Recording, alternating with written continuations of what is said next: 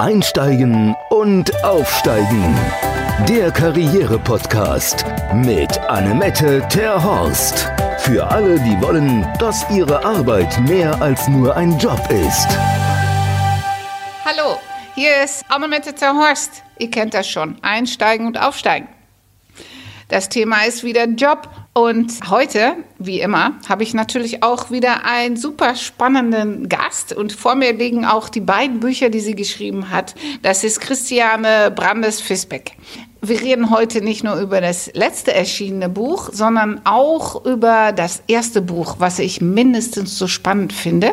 Und vielleicht kennt ihr es ja auch noch nicht so ins Detail. Deswegen freue ich mich ganz besonders. Ich verrate jetzt an der Stelle noch nicht mehr, weil erstmal will ich ja wie immer einmal noch kurz mit euch reden über unseren letzten Gast. Das war ja Maike Leopold, extra aus München angereist. Und sie hat ja angeregt das Thema Blog und äh, da wollte ich mal hören, wie es euch denn damit gegangen ist und ob vielleicht der eine oder andere durch die Anregung, die Maike da gegeben hat, auch auf die Idee gekommen ist, einen eigenen Blog anzufangen. Deswegen, wie immer, schreib uns info at econnects.de. Ich bin ganz gespannt. Und dann will ich noch, bevor wir jetzt zu Christiane umschwenken, noch einmal kurz euch was erzählen. Vielen, vielen Dank fürs Zuhören und für die tolle Bewertung, weil wir sind ja heute schon echt vor Christian Bischoff und Tobi Beck gelandet in der, ins Ranking, wenn man so will. Top 10 lässt grüßen. Von daher, ich bin der glücklichste aller heute, was mein Podcast anbelangt. Und das ich, will ich gerne mit Christiane heute feiern. Hier kommt sie und sie stellt sich gerne vor. Unser Profi. Danke, Annemette. Erstmal herzlichen Glückwunsch zu diesem super, super Erfolg. Also ich finde auch, dass der Podcast das voll verdient hat und du natürlich damit auch. Danke für die Einladung. Warum bin ich hier? Ich bin so eine Person, die den sogenannten Mosaik-Lebenslauf hat. Das heißt, ich habe mit einer Sache angefangen und gefühlt acht unterschiedliche Berufe ergriffen, bis ich jetzt zu dem gekommen bin, was ich aktuell mache und was wahrscheinlich auch am ehesten meinem Sinn oder meinem Purpose entspricht, den ich für mein Leben so gefunden habe. Ich habe angefangen als Journalistin nach meinem Studium der Kommunikationswissenschaft, war lange Zeit beim Fernsehen, habe Nachrichtenberichte gemacht, später investigativ gearbeitet, habe sogar Unterhaltungssendungen entwickelt und geleitet. Eins davon mit Götz Alsmann, den die Älteren vielleicht noch kennen war dann vier Jahre als Korrespondentin in New York, bin wiedergekommen als Chefredakteurin online, die erste deutsche Online-Chefredakteurin. Alles das bei Bertelsmann. Applaus! Dankeschön. Äh, das ging so lange gut, bis man festgestellt hat, ups, im Online, im Internet kann man ja gar nicht so gut Geld verdienen mit Content. Und dann hat Bertelsmann damals die Strategie des Hauses umgestellt und die Content-Produzenten wurden dann nach und nach transformiert und wir waren dann mehr so ein Tech-Unternehmen und da war ich dann auch noch eine Weile aktiv als Content das nannte sich damals Content Business Development. Jedenfalls war dann nach einer Zeit klar, dass man da bei Bertelsmann nicht mehr so gut aufgehoben war mit meinen Qualitäten. Und dann habe ich mich selbstständig gemacht, weil ich eine alleinerziehende Mutter war und es mir sehr, sehr wichtig war, dass ich ein regelmäßiges Einkommen habe. Und ich dachte, wenn Unternehmen einen aufgrund von Marktveränderungen da nicht weiter beschäftigen, das ist ja alles so wahnsinnig unsicher, dann bin ich doch lieber diejenige, die selber reguliert, ob ich viel oder wenig Geld verdiene. So, und dann okay, habe ich mich okay, selbstständig okay, gemacht. Jetzt muss ich mir gleich mal hier einhaken, äh, weil du erzählst und erzählst. So, einmal, du hast ja erzählt, du hast Kommunikationswissenschaften studiert. Da bin ich natürlich gleich hellhörig geworden, weil das haben wir gemein.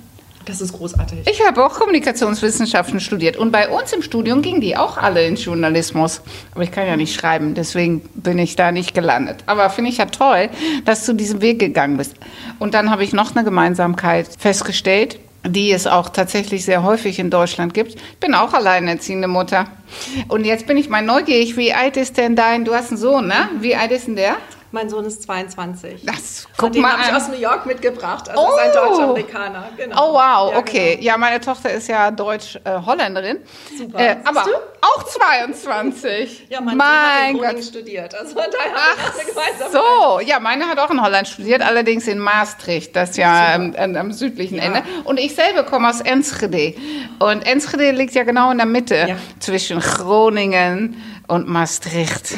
Endlich mal eine, die weiß, wie man diese Orte ausspricht. Okay, so, aber jetzt wollen wir mal weitermachen mit deiner super spannenden Biografie. Du hast dich selbstständig gemacht. Genau. Und das ist auch ein Thema, was sehr häufig vorkommt, vor allem bei äh, alleinerziehenden Müttern, weil äh, ja, man kann ja nicht an allen Ecken gleichzeitig sein und da hilft das. Und wie die Amis sagen, we take it from there. Dankeschön, das ist auch genau richtig. Damals war ja noch nicht so viel New Work und es gab auch noch nicht so viel virtuelles Arbeiten und Unternehmen waren es auch nicht gewöhnt, dass man gelegentlich auch mal von zu Hause aus arbeitet oder die Arbeit so verteilt, dass man Kinder vielleicht nachmittags noch mal zum Sport begleiten oder zum Musikunterricht bringen und abends weiterarbeiten kann. Und dieses starre Korsett, was ich damals als Chefredakteurin hatte, macht es sehr schwierig, denn eben mit dem Kind das auch gut zu erziehen und so, dass es nicht das Gefühl hat, dass die Arbeit wichtiger ist oder der Monitor als es selbst. Genau, dann habe ich mich selbstständig gemacht, erst im Bereich Kommunikation, dann zunehmend mehr, immer mehr Social Media, Online. Marketing, Online-PR, genau. Und dann bin ich immer weiter, weil ich auch beim Fernsehen schon eine der ersten Online-Schaffenden war. Also ich habe schon sehr früh mit digitalen Tools gearbeitet in der digitalen Welt, zu einer Zeit, als es beim Medienbereich noch sehr neu und sehr ungewohnt war und als man immer noch dachte, das würde man vielleicht auch aussitzen können, weil es Gott doch nicht so groß wird. Aber ich habe halt immer schon mit diesen neuen digitalen Tools gearbeitet und fand es auch immer ganz toll. Ja, und dann bin ich dann immer mehr in diesen, diesen Bereich Content-Strategie geraten, was ich aber auch sozusagen sowohl äh, online als auch offline äh, sehe. Also da bin ich mehr so wie Maike Leopold, die auch hier schon hier war, dass wir einfach sagen, man kann diese beiden Bereiche nicht trennen, das muss man zusammendenken, weil ich bin ja auch gleichzeitig mal am Smartphone und fahre Bus beispielsweise. Das heißt, ich bin parallel in der virtuellen und in der realen Welt. Genau. Und irgendwann bin ich dann immer weiter aus diesem Bereich Content, Content-Strategie in diesem Bereich New Work und das äh, gekommen, weil ich als Führungskraft dann zwischendurch noch einen Beruf hatte. Als mein Sohn zu seinem Vater nach Amerika ging, hatte ich ja wieder mehr Zeit und dann hat mich ein Headhunter gefunden und ich wurde Bereichsleiterin Kommunikation und Personal bei einer Bank, bei einer Genossenschaftsbank.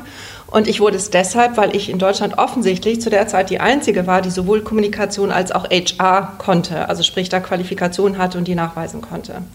Und ich fand es großartig, weil ich wirklich denke, dass man Kommunikation und Personal, Personalentwicklung zusammendenken muss, dass das miteinander was zu tun hat und hatte die Möglichkeit, das dann äh, eben auch welche zu entwickeln. Kommunikation verstehst du denn darunter? In dem Fall war es Unternehmenskommunikation, also zum Beispiel das Thema Markenbotschafter, was ja, ja. vielleicht auch Maike mit berührt hat. Das ist ja für mich sowohl ein Thema des HR als auch der, der, der Unternehmenskommunikation. Ja. Mhm. Oder auch, dass man zum Beispiel, wenn man also ich, ich, war immer eine große Narrativerzählerin. Also ich war zum Beispiel bei der Sparda Bank, da, da habe ich dann entdeckt, aha, die wurde gegründet als Eisenbahnerbank.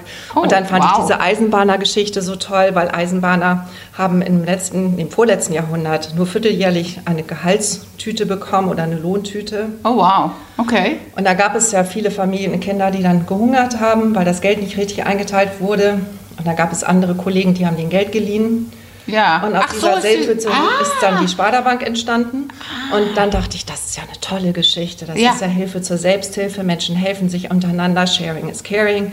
Und da waren ja diese ganzen Social-Media-Gedanken auf einmal real schon mal Ach, wie verbunden. toll. Ja. Und deshalb war ich so gerne bei der Sparda-Bank, weil ich den Gedanken so mochte. Und dann habe ich das reaktiviert und habe dann Geschichten um die Sparda-Bank erzählt und die Gründung und die Werte haben wir wieder aktiviert. Und die Mitarbeiter waren so dankbar und so glücklich. Und dann kamen sie alle zu mir und sagten, ja, Frau Festbeck, und ganz ehrlich, ich habe ja auch Eisenbahner in der Familie und ich wohne ja auch in so einem Eisenbahnerviertel. Und wir mögen das so gerne und schön, dass wir das jetzt wieder alles leben und sagen dürfen. Mhm. Und das hat mich so begeistert, dass man eben wirklich Kommunikation und Personalentwicklung auch im Sinne von, dass Mitarbeiter glücklich und stolz darauf sind, dass sie in diesem Kontext arbeiten dürfen, dass man das zusammendenken durfte. Mhm. Und aus der Erfahrung heraus ist dann die Idee entstanden, dass ich dachte, ich muss das auch mal zusammendenken im Sinne als Autorin. Und so ist das erste Buch entstanden, Netzwerk schlägt Hierarchie, dass ich so dachte, Menschen, die gut vernetzt sind und viele Menschen kennen und die auch wissen, dass es wichtig ist, sich sehr unterschiedlich zu vernetzen. Also jetzt ganz blöd gesprochen, vom Hausmeister bis zum Vorstand. Ja, ja. Mhm. Und auch über alle Kulturen und alle Denkweisen hinweg und dass man nicht nur Menschen mag, die ähnlich sind wie man selbst, sondern sich durchaus auch bemüht, mit Menschen zurechtzukommen, die anders denken. Mhm. Und dass diese Offenheit so wichtig ist in der heutigen Zeit und dass es vielleicht wichtiger ist, gut vernetzt zu sein, als streng hierarchisch vorzugehen. Hierarchien ja, ja. gehen ja nicht weg. Ich bin ähm, auch keine Rebellin. Also ich glaube, dass Menschen Hierarchien brauchen zur Orientierung. Aber vielleicht müssen sie nicht so starr sein, wie sie in vielen deutschen Unternehmen waren und bei einigen auch noch sind. Naja, und man kriegt ja manchmal auch im Konzern und so Sachen besser geregelt, wenn man noch ein paar Leute links und rechts Richtig. neben der Spur kennt, als nur die, die nach oben oder nach unten gehen. Das war ja immer so. Ich habe auch eine Coaching-Ausbildung und da haben wir immer gelernt, die offizielle Organigramm, ähm, also das offizielle Organigramm und dann das inoffizielle. Ja. Und das war ja im Grunde das Netzwerk. Und damals war das aber immer, das eine war offiziell, das andere war inoffiziell. Und inoffiziell war auch immer so ein bisschen hm, dreckig, das sollte man nicht zugeben, dass man das hat. Und heute bin ich der Meinung, nein, heute sollte das Offizielle neben dem Inoffiziellen stehen und es ist gleichwertig und man sollte das zusammendenken. Äh, Netzwerken, ne? das ist mhm. ja auch eine meiner Lieblingsthemen. Siehst du da Unterschiede zwischen Männern und Frauen in Sachen Netzwerken? Sagen wir mal so, wir netzwerken, glaube ich, unterschiedlich. Also ich bin ja noch aus einer Zeit, ich habe in den 90er Jahren schon als Chefredakteurin gearbeitet. Damals wurde ich immer gefragt, ob ich den Kaffee holen will, weil ich die einzige Frau war und jeder dachte, ich wäre die Assistentin. Mhm. Und viele Kolleginnen, also wir reden ja heute auch darüber, die auch so wie ich schon sehr früh erfolgreich waren in den 90ern, die sagten auch, ja, wenn wir auf einer Konferenz waren, dann sind wir immer auf die Toilette gegangen, weil wenn wir an einen Tisch gegangen sind, haben die Männer uns nie Platz gemacht. Die wollten uns gar nicht dabei haben. Wir waren gar nicht erwünscht, mhm. weil sie da nicht über ihre Themen sprechen konnten oder nicht wussten, wie sie damit umgehen sollten oder wir sie dann irritiert haben, nur weil wir ein anderes Geschlecht hatten. Mhm. Und dann sind viele Frauen sehr zurückhaltend geworden und haben dann vielleicht eher dann so auf dem, auf dem WC gelästert, als dass man strategisch vorgeht, um Kontakte zu machen. Und dieses offensiv auf Leute zugehen, das haben wir als Generation oder als, als, ne, als nach und nach gelernt. Ähm, Frau Rousseau erzählt ja immer so eine schöne Geschichte. Manuela Rousseau, die ist ja stellvertretende Aufsichtsratsvorsitzende bei Bayersdorf und die hat ja auch ein tolles Buch geschrieben. Und da hat sie ja erzählt, also ihr Chef, damals Kommunikationschef, der hat sie auf einer Veranstaltung gezwungen, drei Leute kennenzulernen, die sie noch nicht kannte. Mhm. Und dann hat sie sehr einflussreiche Menschen kennengelernt, die sie später für ihre Arbeit gut verwenden konnte. Das heißt, man musste uns vielleicht immer ein bisschen stupsen. Geh mal hin, lern mal Leute kennen, es ist okay, ist gut für dich. Und von daher glaube ich, dass Frauen sehr gut darin sind, Kontakte zu knüpfen, aber so dieses, dass man locker, entspannt Kontakte knüpft, sie aber strategisch denkt. Das ist nicht so ausgeprägt. Mhm. Mhm. Was ich aber auch schwierig finde, ich kenne sehr viele Frauen, die so super straight sind, das nervt mich dann auch. Also wenn ich eine Frau auf einer Veranstaltung kennenlerne, die mir am nächsten Tag über Xing oder LinkedIn ihr Profil zuschickt und sagt, möchten Sie nicht dies, dies oder das kaufen oder möchtest du, dann da blocke ich. Das mag ich auch nicht. Also mhm. das ist mir dann wieder zu straight. Mhm. Ja, ja, ja. Aber ich finde, ich sage ja, ich stelle ja immer harte Thesen auf. Ich sage ja mal, Frauen können nicht netzwerken. Weil diese selbstverständliche, zumindest sich selber mal zu positionieren und auch, wenn ich eine Dienstleistung brauche oder irgendein Produkt kaufen möchte, dass man dann automatisch erstmal in sein Netzwerk guckt und denkt. Das vermisse ich ganz häufig bei Frauen erstmal sagen ja Frauen, nee, wir müssen uns erst kennenlernen, bevor wir was zusammen machen können. Und dann haben wir uns kennengelernt und dann ist es total lustig und nett und so weiter. Und dann sage ich, ja, aber jetzt machen wir keine Geschäfte mehr, weil das, da könnte ja die Freundschaft darunter leiden. Solche Wörter habe ich von Männern in meinem Leben nicht gehört, weil man sagt, naja, das Geschäft ist mir wichtig. Wenn der Kerl auch noch nett ist, ist es ein großes Plus. Wenn es ein Arschloch ist, mache ich trotzdem das Geschäft. Das wäre bei Frauen äh, meines Erachtens eher undenkbar. Die haben einen ganz anderen Fokus auf dieses Netzwerken per se, sondern eher Beziehungsbildung äh, und äh, weniger, dass man auch guckt, dass man gemeinsam Win-Win-Situationen ein Geschäftsleben auf die Beine stellen kann. Also für mich ist das eine Frage der Generation. Auch ich verallgemeiner. Es gibt immer Ausnahmen, aber ich bin ja in vielen Netzwerken, ähm, auch sehr vielen Jungen. Zum Beispiel Nushu ist ja so ein ganz junges Business-Netzwerk. Da bin ich Beirätin und ich bin sehr aktiv bei Mission Female. Das ist ein Netzwerk, was Frauen begleitet, die auf der letzten beruflichen Meile sind. Also sehr erfolgreich, wo es darum geht, dann nochmal so sich richtig, richtig top zu positionieren. Und in diesen beiden Netzwerken beobachte ich, dass die Frauen sehr wohl in der Lage sind, äh, gut sich zu kontakten und auch gleichzeitig sich zu unterstützen. Und dass man das zusammendenkt. Also vielleicht eher eher so, wie wir das auch aus männlichen Netzwerken kennen. Irgendeine Person, ich weiß gar nicht mehr, wer das war, hat mal gesagt, dass wir Frauen einen, einen großen, wir, wir, wir müssen eine Aufholjagd leben. Männer haben seit der Zeit der Zünfte schon immer miteinander gearbeitet und sich gegenseitig positioniert, damit man sich gegenseitig weiterhelfen kann. Und wir Frauen waren ja früher offensichtlich dann mehr zu Hause und im Heim und haben dann unseren eigenen Haushalt gehabt, also unseren eigenen Bereich. Und dann haben sich Frauen vielleicht zum, zum Stricken getroffen oder sie haben in einem Raum gesponnen und dann haben sie sich ausgetauscht, aber sie haben vielleicht nicht so viel davon gehabt, dass sie sich gegenseitig unterstützt haben. Und erst jetzt, wo wir lernen, dass wir miteinander arbeiten, miteinander Geschäfte machen, dass es okay ist, das eine mit dem anderen zu verbinden. Jetzt fangen Frauen an zu denken, okay, das ist in Ordnung und das können wir auch ethisch für uns selber vertreten. Also vielleicht gibt es da einfach so einen Aufholbedarf. Das wäre schön, wenn sich da jetzt was tut. Ja, sehr gut. Wie immer, ne? Nichts stetiger als der Wandel. Okay, willst du denn uns noch was über dein, dein erstes Buch erzählen und die, Net die Netzwerkgedanken? Ja? Sehr ich, gerne. Weil das Nicken, das könnt ihr alle nicht sehen, aber sie steht ja immer neben mir und nickt. Ja? Ja, ja dann nur zu. Genau, also dieses Buch Netzwerk schlägt Hierarchie ist ähm, geschrieben worden, weil Ines, meine Co-Autorin Ines Gensinger, die war zu der Zeit, als wir das Buch schrieben, bei Microsoft, also Manager Unternehmenskommunikation, und wir beide waren so ein bisschen äh, frustriert, weil wir sagen, man muss heute Führung anders denken. Wir müssen eben mit anderen Qualitäten antreten, als das in Deutschland so üblich ist. Und dann haben wir uns gesagt, wir wollen ein Buch schreiben, was stark motiviert, weil es ansprechend geschrieben ist. Es soll nicht sophisticated sein. Wir haben nicht den Anspruch, die Wissenschaft erfunden zu haben, sondern wir haben so extra so eine Art Fibel geschrieben, also so ein Anfängerbuch für Leute, die schon Führungskräfte sind, aber denen es schwerfällt, sich in diese neue Zeit einzudenken. Und wir haben Menschen interviewt, wie zum Beispiel den CEO von Philips Dach, der übrigens auch ein Holländer ist, Peter Wullings, oder wir haben interviewt den Vorstandsvorsitzenden der GLS Bank, die ja sehr ethisch orientiert arbeitet. Wir haben Sabine Bendig interviewt, die CEO Deutschland und ähm, Österreich-Schweiz von Microsoft und dann noch Anita Freitag-Meyer, die ja auch viele von euch vielleicht kennen, weil die mit ihrer Keksfabrik in Pferden die allererste war, die einen Unternehmensblog gemacht hat und damit sehr viel Sichtbarkeit bekommen hat in der digitalen Welt. Ja, und wir haben so Leute interviewt, die aus unterschiedlichen Gründen sich mit dieser neuen Zeit angefreundet haben und die gesagt haben, ja, wir müssen Hierarchie anders denken, wir müssen Netzwerken ermöglichen. Es ist wichtig, dass Menschen miteinander sich austauschen und unterstützen, hierarchieübergreifend. Und das Ganze haben wir dann Digital Leadership genannt, weil das so ein Fachbegriff war aus Amerika, der so 2015, 16 nach Deutschland schwappte. Und Digital Leadership heißt nicht führen mit App oder virtuell führen, sondern das heißt Führung in der digitalen Zeit. Und in einer Zeit wie der digitalen, wo man eben durch, durch Elektronik sozusagen sehr gut vernetzt ist, ergibt sich ja automatisch mehr Augenhöhe. Es fängt schon mal damit an, wenn ich einen Google Doc mit anderen bearbeite, ist ja die letzte Version immer die letzte Version und nicht die, die der Chef geschrieben hat. Das heißt, wenn ich jetzt meinen Text redigieren lasse von der Chefredakteurin dann aber noch jemand anders über den Text geht, dann ist die letzte Version nicht die von der Chefredakteurin, sondern von der Person, die den Text zuletzt bearbeitet hat.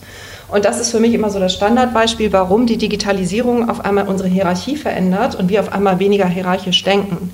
Und das tut für Menschen, die altes Management gelernt haben, also als BWLer und die gelernt haben, dass es wichtig ist, Ressourcen zu nutzen und Prozesse zu optimieren und Lean zu gestalten. Für die ist es jetzt sehr schwer, menschenorientiert zu denken und zu lernen, dass es auf einmal wichtiger ist, dass Menschen zufrieden sind, dass Menschen gerne zusammenarbeiten, dass Menschen miteinander zurechtkommen und gemeinsam zielorientiert arbeiten und dass die Ziele wichtiger sind als die Zeit, die man mit der Arbeit verbringt. Das sind ja alles so Parameter, die sich auf einmal komplett ändern und äh, was viele Menschen schwierig finden, weil sie es anders gelernt haben und nach anderen Parametern auch verzielt werden, ehrlicherweise. Sie verdienen vielleicht auch nach dem alten Konzept noch mehr.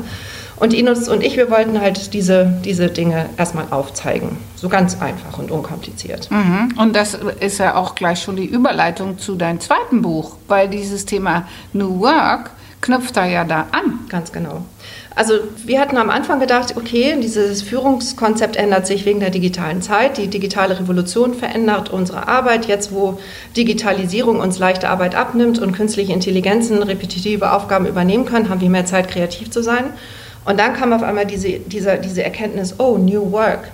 Friedjof Bergmann, der Mensch, der diesen Begriff, äh, Begriff geprägt hat, schon vor langer Zeit, also in den, 20, in den 70er, 80er Jahren, der hatte damals auch schon diese Idee, dass er gesagt hat, Menschen sollten ihre Arbeit so gestalten, dass sie eine Zeit ihrer Arbeitszeit auf Output richten, also auf Ergebnisse fürs Unternehmen und den zweiten Teil ihrer Arbeit auf die Weiterentwicklung des Selbst, also Weiterbildung, sowohl, dass man anders denkt, dass man dazulernt, dass man umdenkt, aber auch, dass man sich Fertigkeiten, die gebraucht werden, aneignet. Und das letzte Drittel seiner Zeit verendet man darauf, sich zu überlegen, was man wirklich, wirklich will. Und daher kommt dieser Purpose und diese Sinnhaftigkeit, weil er gesagt hat, Menschen sind nur zufrieden, wenn sie in diesem Dreiklang gut arbeiten. Und die Idee von Friedhof Bergmann war, der war damals angestellt im Personalbereich von General Motors. Er war zwar Deutscher, aber er ist nach Amerika ausgewandert. Und der hat das da vorgestellt und General Motors hat wohl auch eine Zeit lang mal darüber nachgedacht, das Konzept einzuführen. Haben sie dann doch nicht gemacht, war vielleicht auch ein bisschen zu teuer, weil die haben ja auch Digitalisierung vorangetrieben, um Mitarbeiter zu sparen und Geld zu sparen. Aber diese Idee ist jetzt wieder hochgepoppt in den letzten fünf Jahren. Und gerade in Deutschland, wo viele Menschen ja sehr unzufrieden sind, weil wir das Gefühl haben, dass es mehr um Ökonomie geht und um Geld und um Wirtschaftlichkeit und weniger um den Menschen, ist dieser Gedanke auf einmal sehr, sehr, sehr groß geworden. Ja, perfekt. Das ist äh, ganz interessant, weil du bist ja jetzt in unserem Podcast nicht der Erste, der über das Thema New Work spricht. Und es ist total faszinierend, dass jetzt, äh, wie du auch von deiner eigenen Biografie mit den Mosaiksteine oder Puzzlestücke gesprochen hast, so ist das jetzt hier mit den New Work auch. Wir haben ja jetzt alle, es ist sehr facettenreich und wir haben ja jetzt einige unterschiedliche Einblicke von unterschiedlichen Richtungen in diesem Thema bekommen. Finde ich ja großartig, muss ich sagen. Vorhin hatten wir ja über dieses Thema äh, schon mal ein bisschen gesprochen und dann hattest du einen Begriff genannt und das muss ich unbedingt noch mal von dir erklärt bekommen. Du hast über die Heldenreise gesprochen. Vielleicht sagst du unseren Zuhörern auch was darüber? Sehr gerne. Also die Heldenreise ist ein Begriff aus der Filmwelt und äh, fast alle Hollywood-Filme und übrigens auch die sehr erfolgreichen Games sind nach dem Konzept einer Heldenreise entwickelt worden. Und das bedeutet, ein Held, also sprich eine Person, lebt in einer bekannten, ihm oder ihr bekannten Welt und macht sich auf in eine neue, unbekannte Welt. Und warum die Person das tut, ist ganz unterschiedlich. Bei der einen Person ist es, sie wird sie muss sich verändern, weil sie gescheitert ist oder weil es ein Schicksal gab oder weil ein Krieg ausgebrochen ist oder weil irgendeine Katastrophe passiert ist und man sich neu orientieren musste. Und manche Menschen brechen aber auch auf, weil sie mit den Gegebenheiten nicht gut zurechtkommen und etwas Neues erleben wollen und nach einer neuen, besseren Welt suchen, also nach so einer Art Utopie. Und dieses Konzept der Heldenreise passt sehr gut zu New Work, weil wenn wir jetzt anfangen, aus der uns bekannten Arbeitswelt eine neue entwickeln zu wollen, also uns selbst transformieren und mit unserer eigenen Selbsttransformation sozusagen von der Raupe zum Schmetterling, also von dem Arbeitstier hin zu der Person, die strahlt und erfolgreich ist und auch übrigens gut Geld verdienen kann damit, weil sie etwas tut, was ihr wirklich liegt. Das ist unsere Heldenreise. Und wir haben gesagt, das Schwierigste ist immer die Schwelle. Weil wenn ich in eine unbekannte Welt muss oder möchte, dann habe ich immer Angst, diese Schwelle zu überwinden. Deshalb haben wir eben dieses zweite Buch geschrieben, weil bei Netzwerkschick Hierarchie ging es immer darum, bitte, bitte geht doch in die neue Welt, es ist schön und besser und toll. Und bei New Fitten for New Work haben wir äh, Tools und diese ganzen New Work-Methoden und Konzepte vorgestellt, die einem dabei helfen, die neue Welt zu begreifen oder zu entdecken. Und das Buch ist so aufgebaut, dass wir immer sogenannte Helden, also Menschen vorgestellt haben. Also meistens sind es digitale Pioniere, die aus welchen Gründen auch immer ihr Leben verändert haben. Wir haben das Leben dargestellt, ihre persönliche Heldenreise. Und nach diesem Kapitel, wo wir die Heldenreise dieser Person dargestellt haben, haben wir dann einen Teil gemacht, haben, was bedeutet zum Beispiel retrospektiv oder wofür steht Digital Leadership oder was ist ein Kanban Board. Da haben wir so einen kleinen Wikipedia-Eintrag gemacht und als letzten Teil gab es dann immer noch die sogenannten Journaling-Fragen, also diese Tagebuchfragen, wo ich mich selber reflektiere, ähm, was fehlt mir, um das zu tun, welche Ressourcen brauche ich, was muss ich ändern, damit ich auch meine persönliche Heldenreise machen kann. Und in dem Buch sind mehrere Kapitel und jedes Kapitel hat eine andere Überschrift. Und dann haben wir zum Beispiel beim Thema Personal Branding Dr. Kerstin Hoffmann gehabt, die ist war unsere Heldin. Oder beim Thema Leadership hatten wir dann Stefan Grabmeier, der ja der erste gewählte Geschäftsführer bei Hof Romantis war, für das Thema Geschäftsmodelle. Also wie kann ich aus meinem Wollen ein Geschäft generieren und auch Geld verdienen. Da haben wir Nico Lummer genommen, der jetzt in Hamburg den Next Media Accelerator mit zwei Kollegen leitet. Und so haben wir versucht, für jedes dieser wichtigen Themen eine Person zu finden, die das vorlebt. Schön. Ach, naja, da bin ich ja ganz happy mit, weil ich mache, habe ja auch von meinem Hobby meinen Beruf gemacht, wie mein Papa auch schon immer propagierte. Ja, das ist auch, was wir äh, mit unseren Kunden immer wieder aufs Neue erarbeiten, weil, wie du auch schon zu Recht sagst, nur so geht man langfristig und glücklich und auch erfolgreich zur Arbeit.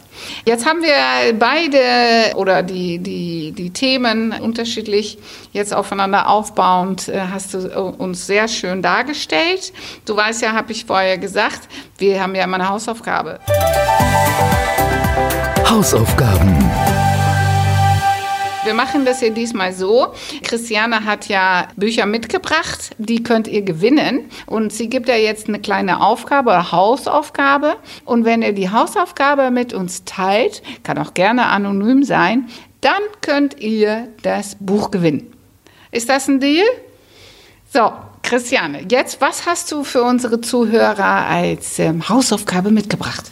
Also meine Hausaufgabe ist, dass sich jeder von euch und jede mal überlegt, wie der Lebenslauf als Heldenreise dargestellt werden kann. Dass ihr euch selber mal euren Lebenslauf anguckt und dass ihr sagt, okay, ich bin aufgemacht, mich aufgemacht nach der Schule oder nach dem Studium, um in dieser beruflichen Welt zurechtzukommen. Und dann habe ich verschiedene Dinge gemacht. Und immer wenn es schwierig wurde, habt ihr irgendetwas geändert. Und sei es nur, dass ihr den Job verändert habt, aber vielleicht auch eine Perspektive oder einen Recruiting-Weg oder ihr habt irgendetwas jedenfalls getan, um zur neuen Stufe zu kommen. Und für mich wäre es jetzt sehr, sehr schön, wenn ihr euch überlegen würdet, wie euer Lebensweg bisher als eben diese Heldenreise vom Bekannten ins Unbekannte dargestellt werden kann und vielleicht, was ihr euch vorstellen könntet, um zur nächsten Stufe zu kommen, wo ihr noch mehr das macht, was ihr wirklich, wirklich wollt und was euch liegt. Na, das ist ja eine schöne, schöne Herausforderung für jeden.